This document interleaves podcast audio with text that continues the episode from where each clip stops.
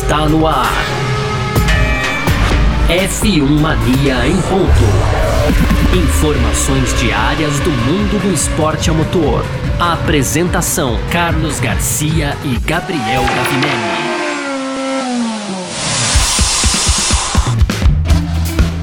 Salve F1 Maníacos! Tudo beleza? Tá no ar, hein? Mais um episódio do nosso F1 Mania em ponto. Hoje, dia 9 de março, quinta-feira, eu aqui, Gabriel Gavinelli, com vocês, enquanto o Carlos Garcia, sempre, né, que comanda a gente aqui, sempre no nosso em ponto, tá lá de férias, tirando uns dias lá na Bahia, mas semana que vem ele tá de volta aqui.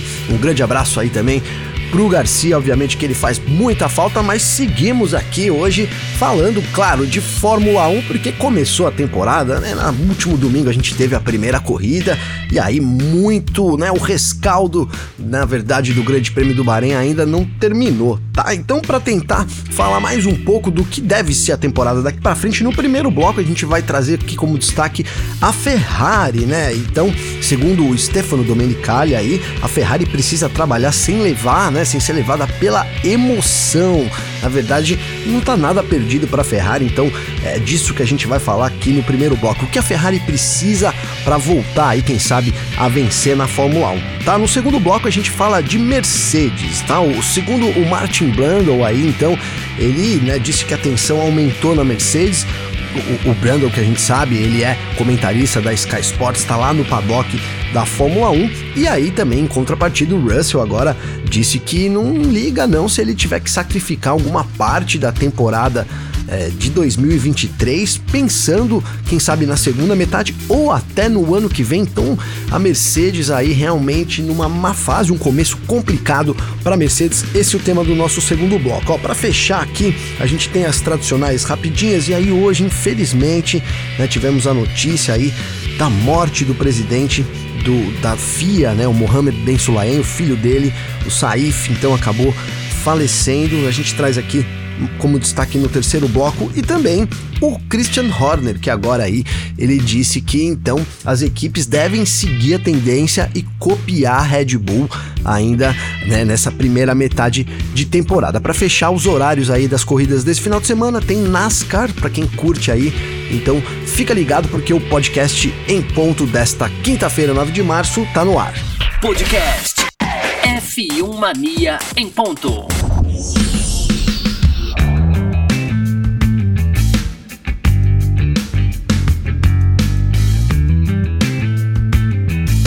Começando o nosso primeiro bloco aqui para falar de Ferrari, né? Então a gente viu aí a equipe italiana sofrendo com alguns problemas no final de semana, ali o Leclerc abandonou, o próprio Sainz não conseguiu então segurar os ataques do Fernando Alonso, com isso perdeu o pódio ali, então Alonso no pódio, Red Bull, né, nas primeiras posições, sobrando, e aí ficou a dúvida, né, será que a Ferrari vai conseguir né, atacar a Red Bull e mais do que isso, como que será que a Aston Martin entra nessa equação? A Aston Martin poderia, né, então é, estar à frente da Ferrari nesse começo de temporada, né? E olha, o Stefano Domenicali veio para colocar aí panos quentes, digamos assim, nessa situação, né? O CEO da Fórmula 1 né, ele disse que dizer apenas assim, olha, nós somos a Ferrari, hoje em dia não é mais suficiente, né? Então, o nome da Ferrari sofre, não é suficiente para a Ferrari vencer, ela precisa realmente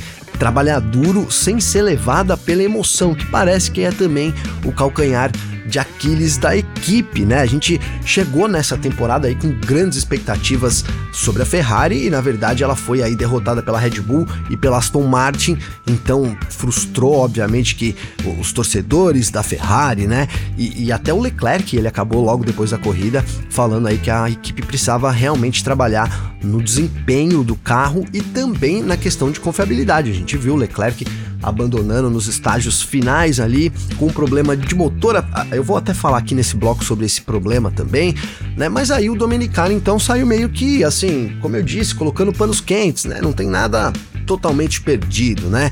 E, e, aí ele concorda, na verdade, ele acredita que é, apenas dizer, ó, nós somos a Ferrari também não é o caminho, né? Aí ele disse aqui que a Ferrari sempre foi um ponto de referência na Itália. Né? Mas a dimensão do mundo da Fórmula 1 mudou e outras equipes também, né? E outros pilotos também cresceram, né? E, ainda falando sobre a Ferrari, ele disse que quando a gente pensa na Ferrari lá na Itália, realmente é como uma seleção nacional, né? Que todo mundo torce, todo mundo tem que torcer, né? Mas a concorrência também é muito forte na Fórmula 1 hoje em dia. E apenas o nome, né? Dizer, ó, nós somos a Ferrari, não vai ser suficiente para a equipe voltar às vitórias, voltar aí, quem sabe, a ser campeã da Fórmula 1. É o objetivo da Ferrari, né? O, o Stefano Domenicali acrescentou que a Ferrari precisa sim trabalhar nos pontos fracos se ela quer crescer como equipe, né? E aí esquecer um pouco dessa é, emoção tipicamente italiana, né? É, somente com determinação é que a Ferrari vai sair dessa situação difícil, acredita o Domenicali. A gente também segue nesse pensamento, né? A gente sempre quando comenta da Ferrari aqui, a gente fala que é, falta um pouco de estratégia, parece que ali aquele sangue quente na hora de tomar decisões atrapalha o time, né, e que isso seria um problema. Você precisa é, ali, mais do que ter cálculo, né, você ter frieza para tomar as, as, decisões certas durante a corrida, porque na verdade é isso que, que, que importa. Hoje em dia trata, é, se trata muito de, de estratégia, dos pneus. A gente é, vê isso, claro, um carro vencedor é um carro vencedor em todas as situações, mas é, é você não, não ter, digamos que, tranquilidade para traçar boas estratégias e colocar. E aí não é só o, o momento, né, não é só que pneu usar, né, em que volta parar, mas assim, que momento chamar exatamente, levando em consideração em que, em que posição que ele vai sair do circuito, se ele vai sair disputando. É, eu acho que a Ferrari pecou muito nesses. A gente fala aqui muito de grandes erros da Ferrari, né? Mas esses pequenos erros a gente viu muito na temporada passada. Né? São, são coisas que às vezes passam despercebido ali na transmissão, mas quem tá acompanhando ali, né, com live time, enfim, é, quem tá um pouco mais adentro ali, na verdade, do, do, do da, da está acontecendo, então vê que isso, que houve pequenas falhas da Ferrari. Eu acho que é muito disso também que o Domenicali fala. Se a Ferrari quer crescer, né, não adianta só você é, ter camisa, né? Como a gente fala no futebol, aqui até pedindo para licença para falar de futebol, mas é meio que isso, né? Tipo, a gente falou, ó, o time lá joga com a camisa, é mais ou menos isso. Né? Não adianta a Ferrari só entrar com a camisa, ela tem que estar tá realmente determinada a mudar o foco, né? Esse foco de, de, de, de realmente é, ter mais uma estratégia mais fria, conseguir ter, administrar melhor isso durante a corrida. nas situações normais, a Ferrari sai muito bem, né? Mas quando a gente tem pequenas alterações, chove ou tem um safety car, a gente viu muitos erros da Ferrari. Então, é, é sobre isso, né? A Ferrari, se quer realmente mudar, é, é, é, é sobre é, estar mais apta, estar mais ter uma tranquilidade maior para traçar suas estratégias, porque a, tempera, a, tem, a temporada começou na verdade agora. Né? A gente tem uma corrida só, é cedo para falar sobre é, né, jogar toalha. Não é o caso, por exemplo, da Mercedes, que a gente vai tratar aqui no segundo bloco, mas ainda a Ferrari, né, o próprio Vassan, ele disse que não, não é uma questão de conceito, apesar do Leclerc ter cobrado aí mais desempenho, o que é até normal para os pilotos, o, o, o Vassan não disse que é um problema conceitual, que talvez um setup diferente, alguma configuração do carro né, tenha sido que é, deu essa vantagem, apesar de uma vantagem grande, para a Red Bull, eu particularmente acho que tem mais aí do que apenas setup, né? Foi muito esperançoso, muito otimista o Vassan nessa colocação dele. É, eu acho que pode ser sim um pouco do setup ali, mas é, a gente viu aí pro, pro Alonso, que foi terceiro colocado, 38 segundos, né? Será que o, o Leclerc teria conseguido superar o Pérez ali? Ele, lembrando que ele foi ultrapassado, abandonou ali quando ele estava na P3.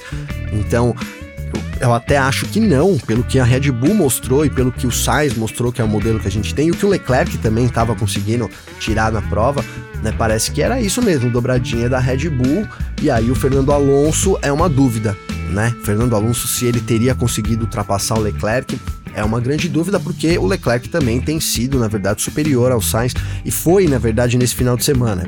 O Sainz é em alguns momentos melhor que o Leclerc, mas nesse final de semana, particularmente, o Leclerc foi melhor do que o Sainz em todos os momentos ali. Então ficou essa dúvida ali na frente, né? Realmente como está a Ferrari? Será que ela tá mais para Red Bull, para alcançar a Red Bull, ou já ficou mais para Aston Martin, né? Ou já foi até ultrapassada pela Aston Martin? A gente, na verdade, só vai saber nas próximas corridas. Mas assim, para fechar esse bloco aqui, tem um pouco de esperança, como eu disse, né? Sobre os problemas lá que o Leclerc teve no Bahrein.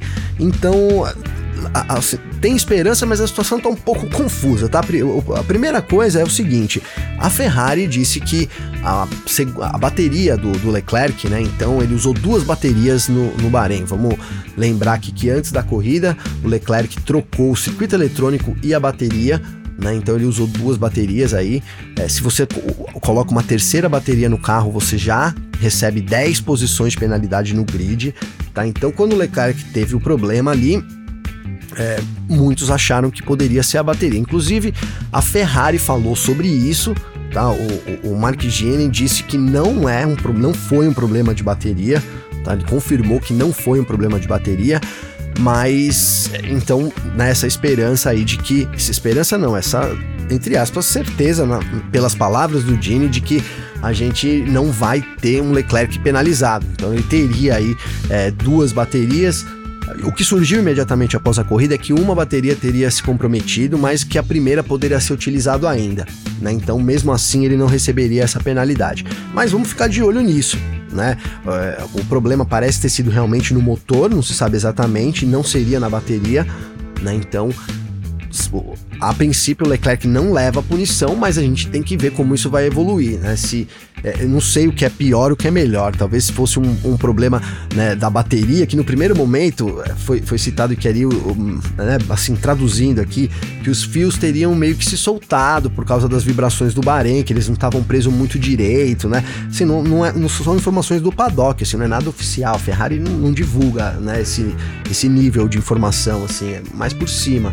Mas aí ficou essa expectativa, né? Será que a Ferrari vai realmente é, trocar essa peça? Não vai? No primeiro momento seria essa fiação que teria se, caído até por causa das ondulações da pista, mas depois agora então surge isso. Jenny confirma que não foi a bateria, que tá tudo ok, e realmente então problemas de confiabilidade pro Leclerc, tá? Mas é aquilo, né? Não é hora de jogar o pano, a Ferrari pode ainda render mais na temporada. A gente vamos se apegar aí à fala do Basser, que é uma questão de setup, mas a gente sabe lá no fundo que tem mais coisa aí também.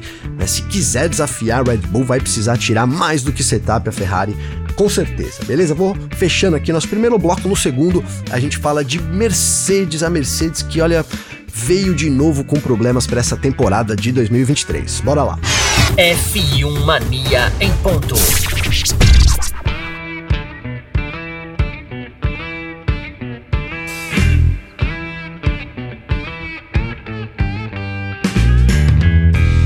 Segundo bloco aqui do nosso F1 Mania em ponto para falar de Mercedes. E olha, segundo aí o comentarista, né, da Fórmula 1, ex-piloto, né, todo mundo conhece aí o Martin Brandon lá da Sky Sports, sempre interessantes reportagens ali, sempre no grid da Fórmula 1, né? Então, Segundo o Brundle, a tensão na Mercedes vem aumentando assim de uma forma expressiva, né? É, a equipe parece que novamente não tem um carro para disputar o título nessa temporada. Foi isso que a gente viu lá no Bahrein e claro que isso, né, então teria aumentado a pressão dentro ali de toda a organização da Mercedes, né? Então, em 2014 a Mercedes começou a dominar a Fórmula 1. A gente lembra, né, desse, é, desses títulos, né? Ele conquistou aí o título de, de pilotos de equipe equipes de todos os anos até 2020. Né? Então, é, seguido pelo oitavo título de construtores em 2021, que na verdade viu Max Verstappen como campeão de pilotos, mas então emendou aí oito títulos seguidos da Mercedes de 2014 ali até 2021. Mas aí as novas regras surgiram em 2022 e aí ficou claro, né, que a Mercedes realmente não é a equipe dominante mais na Fórmula 1. Perdeu esse cargo aí para Red Bull. A Red Bull estava ali aguardando o momento certo de, digamos, dar o bote, aproveitou essas novas regras aí saiu na frente, né? Acertou no RB18. Essa foi a grande, é, grande trunfo da Red Bull, ter acertado logo de cara ali, né? No RB18 e e esse conceito então vem, vem perdurando até agora. O RB19 aí é uma super evolução do RB18, um carro que já era muito bom, tá? Mas aí o, o, o Brundle então, né, ele deu a opinião dele sobre o que, o que a Mercedes, que a Mercedes precisa fazer nessa temporada, né? Segundo ele, né, a Mercedes seguiu um caminho errado em 2022 e o grande problema foi que ela se recusou a voltar atrás, né? Ainda segundo o Brundle, o próprio Lewis Hamilton também, o Toto Wolff, eles expressaram abertamente a decepção deles com relações a esses pontos no final de semana lá do Bahrein, né? E, enquanto na, na, verdade a gente sempre vê aí os dois elogiando, né? Toda a equipe, eles são, eles são sempre ali só elogios. Então isso, né? É, de acordo com o Brandon aí criou uma certa tensão, né? Uma tensão crescente dentro do time, né? É, é assim, o, o próprio Wolff e o Hamilton, então eles confirmaram que o problema é realmente o conceito do carro, né?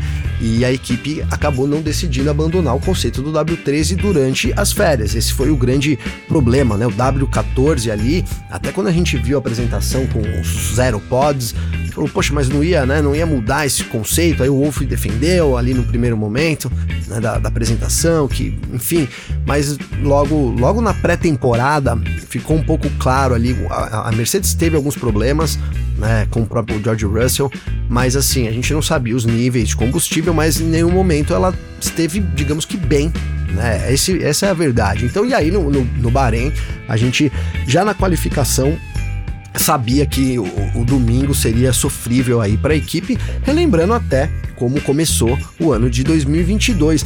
Eu acredito aqui, fazendo um parênteses, né, dando a minha opinião, que 2022 ela começou pior. Teria que ver os resultados, etc, os pontos, os números, para ver se matematicamente essa afirmação se comprova, né? Mas a impressão que eu tenho né, que a Mercedes começou pior, né? Então, é, comparado com 2022, né? O, w, o começo do W13, né? Com, comparado ali com o começo do RB18, eu acho que o W14 com o RB19 talvez seja um pouco menor. Tenho essa impressão, né? E, e, a gente sabe que, na verdade, o problema tem sido também o, o teto orçamentário né? Então, você trazer um conceito novo para a temporada, você tem um custo muito alto nisso, né? E uma coisa também, né? Eu gosto sempre de, de, de lembrar que vocês é, a gente, é basicamente assim, traduzir o que eu falei agora, mas assim, pegar por um outro ponto de vista, que é o seguinte: né? Se o RB18 deu certo, então significa que no meio de 2021, ali, quando o carro começou a ser né, idealizado e, projetado, então é, já começou dando certo ali. Então a gente tem um carro hoje que vai completar agora aí, daqui a dois meses, três meses, dois anos de evolução. Né? Então é um conceito que foi criado há dois anos e está em, em, lá no começo, óbvio, foram mudando pequenas coisas, mas começou dando muito certo, né? Então, se a Mercedes implementa hoje um conceito para ela trabalhar, ela está dois anos atrasada com a Red Bull. Né? É impossível que esse conceito que ela implemente ela consiga é, tirar esses dois anos. É, não, impossível não é, mas é muito difícil. Né? Então, é norm, é norm, esse, esse atraso que a Mercedes ela, que ela ficou, ele é difícil de ser compensado. E aí tem um agravante também, né? Vamos lembrar que a Mercedes perdeu pessoas muito importantes dentro da equipe técnica, né? Inclusive o James Ellison, que está agora focado na, na Ineos, patrocinadora da Mercedes, ele deve voltar para a equipe, então indica que realmente esse lance de pessoal é um problema. Né? Então, por exemplo, a gente teve primeiro o Andy Cowell, depois é, foi o James Voles, né? E, e enfim, então essa, esses membros aí do alto escalão, digamos assim, que é realmente da Mercedes, isso pode ter custado caro para a equipe ao ponto de a gente ter visto um, um W14 sofrendo muito. E aí mesmo que esse conceito seja implantado e deve ser implantado, né? O Wolf disse que inclusive esse novo conceito já está no túnel de vento. Eu acho muito difícil ele já chegar né, no nível da Red Bull realmente esses, é o que eu disse, né? São dois anos de, de, um conceito que deu certo na evolução. Isso falando da Red Bull. Então a Mercedes precisaria acertar muito nesse primeiro conceito, né? É, digamos que para pegar um ano aí de desenvolvimento e mesmo assim já estaria um ano atrás ainda da Red Bull. Agora, é, sair com um conceito novo já no nível do RB19 eu acho muito difícil, né? Muito difícil. Vamos, né, aqui falando ainda de, de Red Bull, Aston Martin, disso daí, antes de eu partir aqui para a opinião do Russell, mas assim, muitos estão dizendo que o AMR 23 ele é tipo quase que uma cópia do RB18, né? Então, vamos lembrar que o Dan Fallows também saiu da Red Bull, foi para Aston Martin, o próprio o próprio Helmut Marko lembrou disso, falou, ó, impossível apagar a memória dele, né? É, não sei se ele levou documentos e tal, mas que é impossível apagar a memória dele é. E óbvio, né? Se, é o que eu disse, se um conce o conceito deu certo, a gente fala muito sobre copiar conceitos. A Fórmula 1 trata-se disso também. De você, olha, esse conceito deu certo. Então, poxa, cara, é, a tendência é a gente ter realmente ali o conceito aproveitado ao longo do tempo, né? Antes dessa era começar, a gente falava muito sobre isso aqui, Garcia e eu, sobre essa tendência, né? Olha, uma equipe que acertar a tendência é. Agora, o que parece é que a Mercedes tá, demorou muito já, né? Vamos pensar que se esse conceito deu errado e lá no meio de 2022 o próprio Wolf disse que, olha, o DNA do carro tá errado, será que mudar o conceito ali? Né? Então teria já aí né, seis meses, oito meses de evolução. Então é isso, né? Parece que as escolhas que a Mercedes vem fazendo é errado, soma-se isso a, né, essas, a, aos, importantes, né, importantes engenheiros, né? Falei aqui do Cowell, do, do Voles, do Alisson, que vai retornar, também deixando a equipe e indo para as rivais, o que é pior ainda, né? Então essa é a situação da Mercedes e aí, né, o próprio Russell, então, diz ele aqui que ele está disposto aí a sacrificar parte da temporada ou até a temporada toda por essas mudanças no W14, né? O Russell cruzou a linha de chegada 50 segundos atrás do Verstappen, lá no, no Bahrein, atrás do próprio Hamilton, né? E, e, e, o Toto Wolff, na verdade, ele, aquilo que eu disse para vocês, ele revelou, ó, depois da corrida, ele falou: a gente já tem né, um, um, um, outro projeto no túnel de vento, né? E agora o que a gente precisa é aprofundar esses dados, né? E, e decidir, na verdade, qual direção seguir né? Que foi o que eu falei até ontem para vocês aqui. Tá num ponto, assim, já perdeu tempo e agora, é, não sei, vai insistir no W14, mas se é um conceito que não vai dar certo, então é melhor você perder que seja dois anos e tentar recuperar isso, porque vamos lembrar, né? Tem um, um digamos que há um limite de evolução e, e é com essas regras mais simples de 2022, talvez, a gente não sabe, talvez o RB19 esteja beirando esse limite, né? Esteja um carro ali quase que perfeito para a era. Então você, eh, você teria, depois que ele estacionar, o desenvolvimento da Red Bull vai ser mais lento, né? Vai conseguir desenvolvendo, mas ah, quem, vem, quem tem mais problemas tende a se desenvolver mais rápido, né? Então seria isso, né? Eu, eu se eu fosse lá, tivesse uma, uma opinião dentro da Mercedes, eu optaria por isso. A mesmo que a gente, então, que fique dois anos atrás, vamos se apegar nisso, né? Porque não, não tem outra coisa para fazer, na verdade, né? E aí o Russell concordou com isso, né? Ele diz, na verdade, que é, ele tá, tá, todo mundo, todo piloto tá na Fórmula 1 para vencer, né? E que ele quer otimizar cada resultado, mas se ele tiver que escolher né, entre é, ter chance de correr e, e, e, e de, de, vencer essas corridas, de estar no pódio, né? Ou então que, que você faça um progresso lento e nunca tenha chance, obviamente que ele vai escolher por né, o, o, o lance de você ter, lutar por vitórias. Nem que isso custe algum tempo, né? Então ele, ele, terminou dizendo que se ele tiver que sacrificar algumas corridas, né, parte da temporada, para ter essa chance de ter um carro que possa né, lutar pelo menos na segunda metade da temporada, ou até mesmo pensando já em 2023, então para o Russell talvez essa seja a opção mais correta, né? Porque nesse momento o Russell terminou dizendo que a Mercedes está muito atrás, né? E mesmo que o Russell não, não falasse isso, tá óbvio essa diferença, né, da Mercedes aí, realmente muito atrás do grid, né? Não, depois de um, de um final de ano muito bom, digamos assim, é, não, é, eu esperava mais, acho que todo mundo esperava mais, né? Apesar da gente ter termina, da, da gente ter visto a Mercedes terminando atrás ainda da Red Bull, é, o, o, a diferença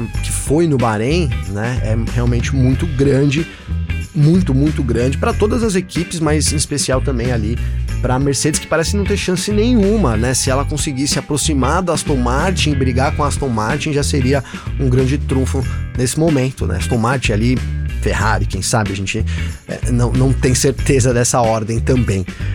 Beleza, mas é isso. Mercedes preocupadíssima, tensão alta, né? Dá para dizer que assim, jogou um pouco a toalha com relação a essa temporada, né? Falando aqui da Ferrari, que ainda não, não é o momento, tem a Aston Martin que tá forte, mas o caso da Mercedes nesse momento é, é isso. Nem que depois a gente lá na frente veja a Mercedes fala, olha, poxa, eles, eles colocaram esse novo conceito e o carro agora tá vencendo de novo. Então, pode acontecer, mas nesse momento, joga a toalha, tenta fazer de novo, e aí se der certo, óbvio, né? Mas que bom que deu, mas é, é, insistir nesse W14 parece que vai levar a Mercedes cada vez mais pro fundo, ou assim, que é, e pode ser que leve ao fundo, né? Porque as equipes vão progredindo, né? Enfim, vai ficando cada vez mais complicado. Esse ano já tem Aston Martin, né? Ano que vem, é, não sei, a Alpine tá aí também, quem sabe, né? Então, assim, se, se ficar apostando num conceito errado, pode perder muito em muitas posições, inclusive também aí do que já foi uma Mercedes. Beleza? Vou encerrando aqui o segundo bloco no terceiro, as rapidinhas aqui e claro, os comentários feitos por vocês, tá? Então, ó, Aproveita aí, já marca lá, arroba Gabriel Underline Gavinelli, o site é Filmania também, o arroba Carlos Garcia. Marca a gente, manda sua sugestão, seu comentário, é sempre muito legal. Eu tive que receber uns comentários bacanas que vou trazer para vocês também agora nesse terceiro bloco. Vamos lá. F1 Mania em ponto.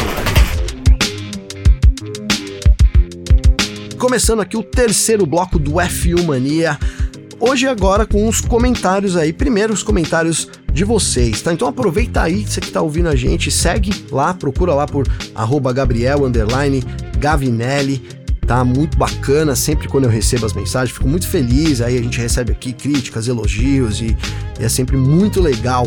Tá, ó, o André Passos na verdade, ele eu, eu, eu, trouxe aqui o comentário dele, ele hoje mandou para mim, ó, que felicidade por você ter lido minha mensagem, valeu demais, obrigado Gavi. Festa aqui em casa pela participação. Imagina, André, eu que eu li aqui e falei, pô, festa lá em casa, eu, também eu tenho aqui minha família, meus dois filhos, inclusive é, eu tô com, com minha.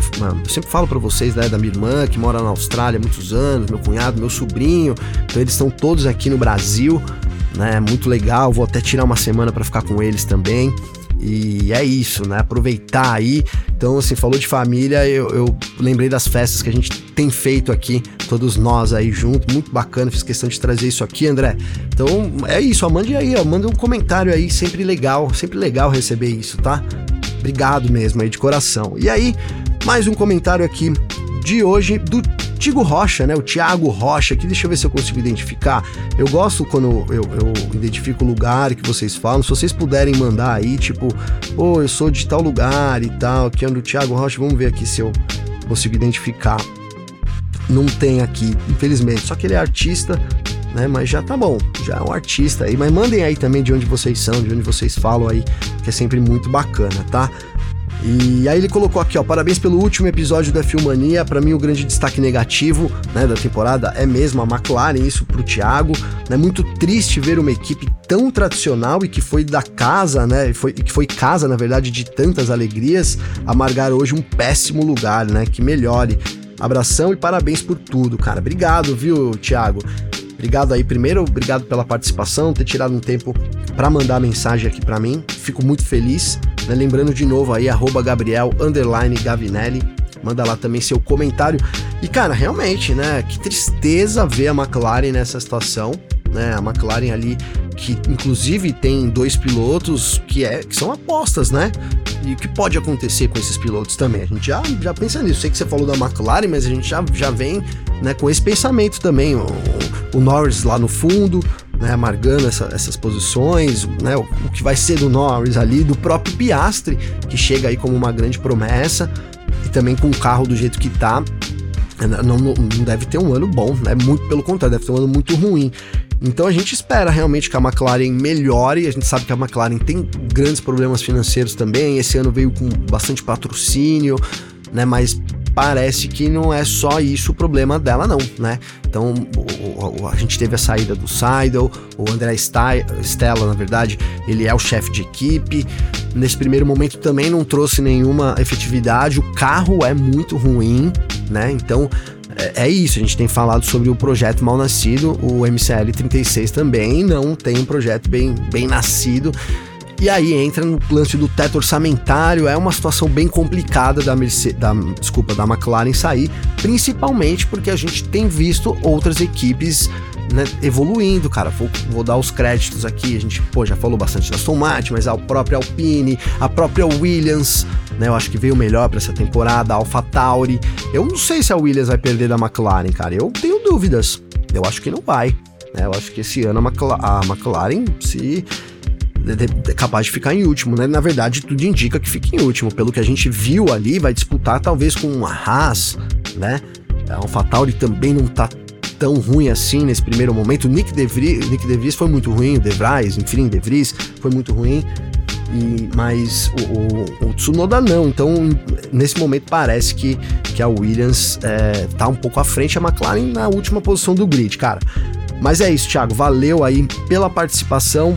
Tá, mande aí também a sua participação. Eu vou encerrar aqui então, né, com isso que a gente tem falado para resumir um pouco até né, o que a gente falou hoje, o Horner aí, ele acredita que as equipes então vão copiar a Red Bull né? Ele acredita que em algum momento os designers, então, dessa nova geração de carros da Fórmula 1, eles vão, eles vão convergir, né? Especialmente depois desse momento de glória que teve, né? Foi um momento de glória realmente da Aston Martin no GP do Bahrein, que é um carro muito parecido com o RB18, né? Então, é, a gente tem visto é, isso, essa a tendência de você ter na Fórmula 1, a gente tem visto sempre isso, né? Uma coisa quando dá muito certo, é, por mais que as equipes às vezes relutem, é, o caminho mais comum é de você é, tentar fazer o mais, mais próximo possível. A gente tinha antes um lance de umas fotos 3D, vocês devem lembrar disso, que foram proibidas, né? Todo um, todo um conceito ali para poder proibir um pouco das cópias, mas né, é isso, a gente tem a troca de funcionários, então é difícil realmente manter um, um conceito é, totalmente é, né, isento aí, né? E aí a gente viu, né, a semelhança do AMR23 com o RB18, o próprio Marco questionou a legalidade do carro, né? E o MR23, vamos lembrar, ele tem dois ex-funcionários da Red Bull. Eu falei de um aqui, que é o próprio Fallows, o Dan Fallows, e também o Andrew Alessi, né? Ale, Alessi, enfim, falem aí como quiser, mas é um dos responsáveis, né? É, não é o momento certo ainda. A gente tem muita coisa pela temporada para dizer, ó, Aston Martin vai bater, vai ser a equipe que vai concorrer mais próxima com a Red Bull, né? Vai ser também o terceiro carro. Ainda é cedo para dizer isso, mas parece que sim. Então, e aí se confirma essa tendência, vamos supor que a Aston Martin supere lá a Ferrari logo aqui. Então, esse lance de um conceito muito certo da Red Bull é, vai ficar evidente que deve ser o caminho que todas as equipes, se não né, se, que deveriam seguir pelo menos se quiserem ser competitivas, né, enfim. E aí o Horner disse então que essas janelas, né, de operações do carro para você poder fazer as operações são cada vez mais pequenas, né? Então a equipe acaba tendo que é, desenvolver o seu próprio, né, os suas próprias peças, né? Então é, agora uma, a Aston Martin adotou esse, esse, essa, essa cara, digamos assim, da Red Bull né? E ele acha que em algum momento isso vai ser feito por todas as equipes, né? Aí o pessoal perguntou para ele, pô, mas quanto tempo, né, Horner? Quanto tempo você acha que vai demorar? Ele falou, olha, isso aí pode acontecer em duas semanas, né? A gente vai para vários circuitos, tem vários asfaltos diferentes, né? Vamos ver como as coisas funcionam nesse, nesses locais, né? Mas é isso, segundo Horner, então esse conceito do RB18, do RB19, né, que é uma evolução, é, não deve demorar muito tempo, assim que as equipes né, identificarem, que eu acho que já está evidente, né, ainda mais se a Aston Martin, que é um carro muito parecido com o RB18, é, se, é, se, se colocar à frente da Ferrari assim rapidamente, acho que fica evidente que é esse o conceito a seguir. Então é isso, tá? Mais uma notícia aqui, né? Uma triste notícia que a gente teve hoje. Então, aí nesta na verdade, a, a, é, a quinta, foi na quinta-feira, mas aí o falecimento do filho do presidente da FIA, né, teria acontecido na, na terça-feira.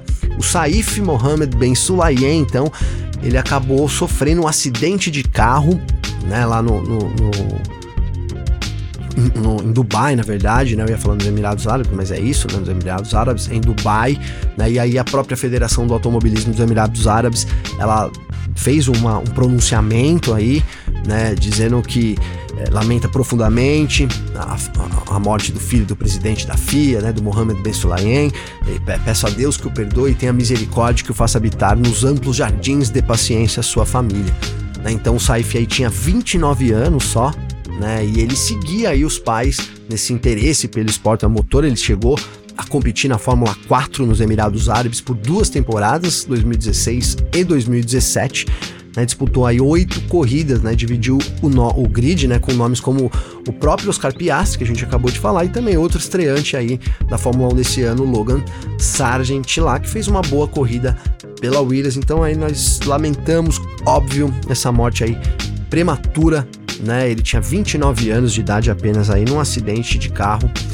Mas é isso, tá legal, pessoal? Não queria terminar embaixo aqui o programa de hoje, mas também é, faz parte, né? Então a gente deixa nossas homenagens aí.